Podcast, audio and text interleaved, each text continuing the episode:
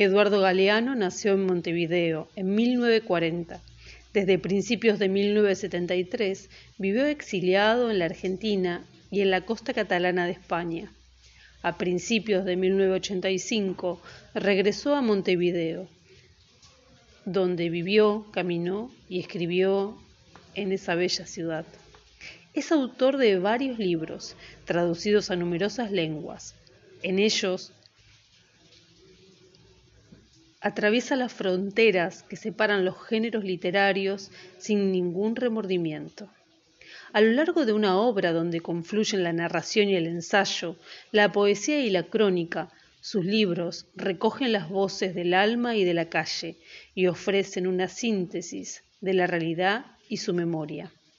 Ha recibido el premio José María Arguedas, otorgado por la Casa de las Américas de Cuba la Medalla Mexicana del Bicentenario de la Independencia, el American Book Award de la Universidad de Washington, los premios italianos Mare Nostrum, Pellegrino Artusi y Grinsan el premio Dengerman de Suecia, la medalla de oro del Círculo de Bellezas Artes de Madrid y el Premio Vázquez Montalbán del Fútbol Club Barcelona.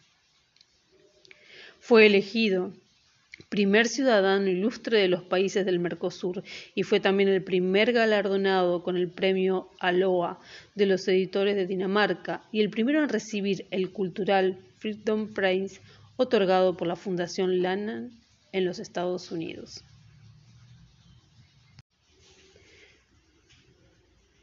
Los espejos están llenos de gente.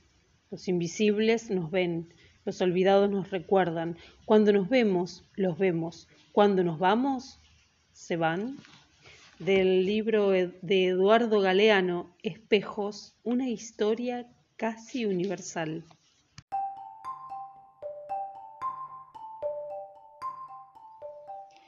Escribir sí.